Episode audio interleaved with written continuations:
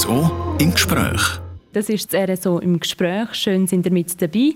Am Mikrofon ist Bettina Kadotsch und heute im Fokus ist nicht nur ein Mensch, sondern auch der beste Freund vom Mensch, der Hund. Ich hocke beim Peter Keller selber neu. Er arbeitet seit über 40 Jahren mit Hunden und das im Bereich von NASA-Arbeit. Er wird geholt, wenn man irgendwo in der Schweiz oder auch im nahen Ausland jemanden braucht, der einen guten Hund hat. Eben, sie sind als Man-Trailer unterwegs, sprich sie machen sich mit ihren Hunden ähm, auf die Suche nach Leuten, die zum Beispiel vermisst gehen. Ähm, wie sind Sie zu dem überhaupt gekommen? Dazumal hat es eigentlich im Bereich Nasenarbeit vor allem Pferdearbeit gegeben oder das sogenannte Saneln, die Sanitätshundeausbildung und mehr hat es dort eigentlich noch nicht wahnsinnig gegeben und mich hat beides nicht so ganz äh, befriedigt. Und da bin ich eigentlich auf das Man-Trail gekommen und habe dann in den folgenden Jahren Wissen zusammengetragen, auch selber Erfahrungen gesammelt damit und habe auch dann eigentlich die Form von dieser Personensuche zunehmend versucht auch zu optimieren und zu professionalisieren.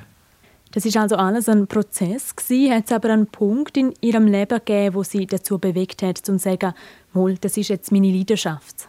Also der Hauptaspekt ist eigentlich schon für mich darin gewesen, dass es eine Teamarbeit ist. Es ist nicht der Mensch, der alleine Erfolg kann. Es ist nicht der Hund, der alleine Erfolg kann. Man hat im Team miteinander Erfolg. Und das bedeutet auch, dass man sich mit dem Hund ganz stark muss auseinandersetzen muss. Wie funktioniert ein Hund überhaupt? Wie funktioniert seine Nase? Wie gibt er mir Signal wahr? Also auch mit seiner Kommunikation müssen sich auseinandersetzen oder dürfen. Das ist für mich etwas, wo mich bis heute nicht losgelassen hat und wo die Faszination pur für mich auch heute noch zu 100 Prozent da ist. Sie haben es gerade erwähnt, eben die Zusammenarbeit mit dem Hund ähm, ist etwas, was Sie fasziniert. Was gefällt Ihnen denn sonst an dieser Arbeit? Jetzt im Hobbybereich, wenn ich das so darf sagen, ist natürlich Adventure pur. Oder? Man macht sich zusammen mit dem Hund äh, auf die Suche nach einem Figurant. Also es ist wirklich etwas Spannendes. Es ist für den Hund eben auch etwas sehr, sehr artgerechtes. Im professionellen Bereich ist es auch die unglaubliche Komplexität. Also man muss etwas vom Hund verstehen, also es braucht ein kinologisches Wissen. Man muss auch ein bisschen etwas über Odorologie verstehen. Das ist das alles, was, das ist die Lehre, die mit Geruch, Geruchsentwicklung, Geruchsentstehung äh, zusammenhängen tut. Man muss auch ein bisschen etwas über Wetterkapriolen verstehen, Thermik, Windverhältnis äh, und man lernt dabei auch immer extrem interessante Menschen kennen und das ist etwas, was mich bis heute auch immer noch packen tut. Mhm.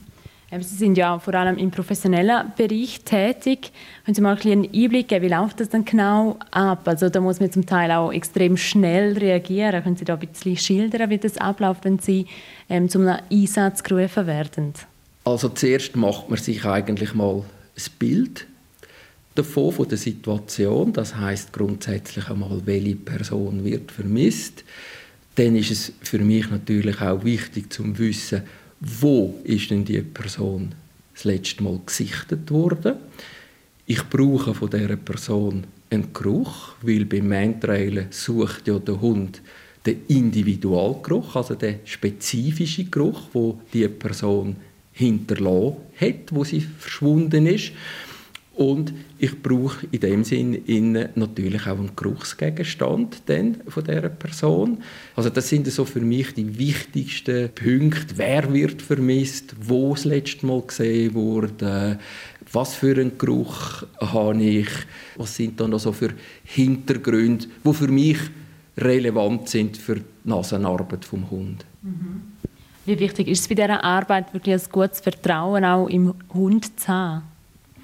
Ist absolut zentral. Er schmeckt es äh, mit seiner Nase, wo die Person durchgegangen ist. Ich interpretiere seine Körpersignal entsprechend, was natürlich aber auch ein Prozess ist miteinander natürlich, wo man, man tut Vertrauen gegenseitig erwerben, indem dass man eigentlich im Aufbau, in der Ausbildung sich aufeinander abstimmen tut. Aber es bleibt dabei, der Hund trifft schlussendlich die Entscheidungen.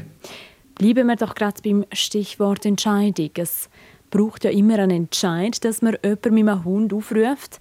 Ähm, wann werden sie genau geholt?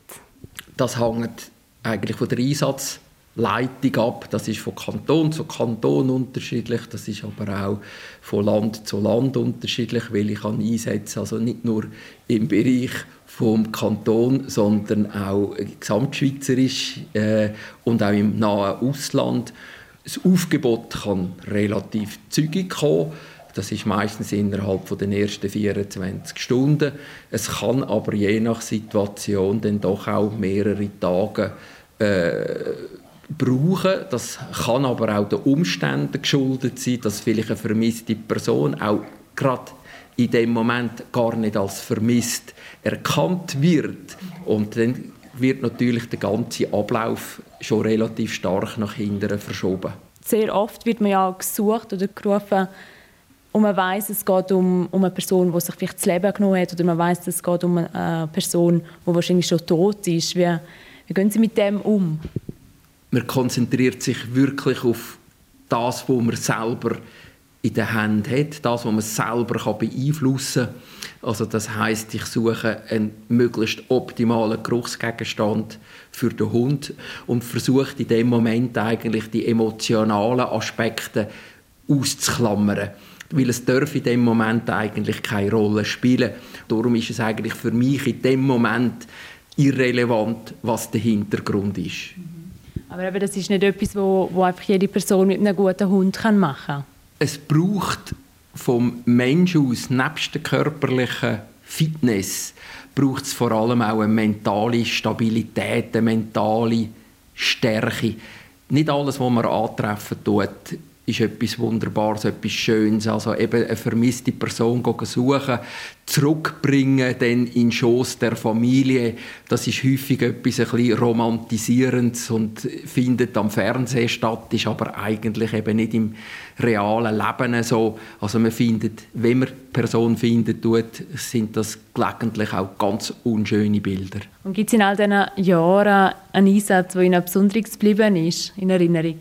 Es sind viele Einsätze, die einem nachhängen eigentlich. Das sind sicher Jugendliche oder Kinder, wo man besonders emotional betroffen ist. Oder auch, wenn man mal zum Einsatz kommt bei einem Mensch, wo man bei der Beschreibung auf einmal auch merken tut, ich kenne den.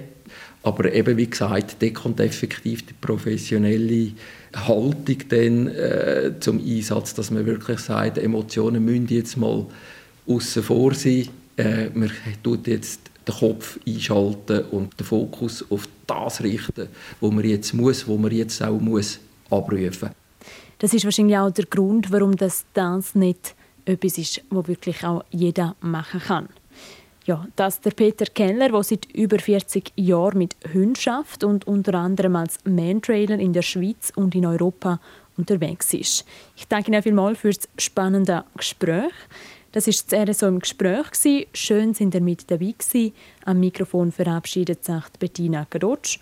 Nachlesen könnt ihr das Ganze auch auf südostschweiz.ch Sendungen.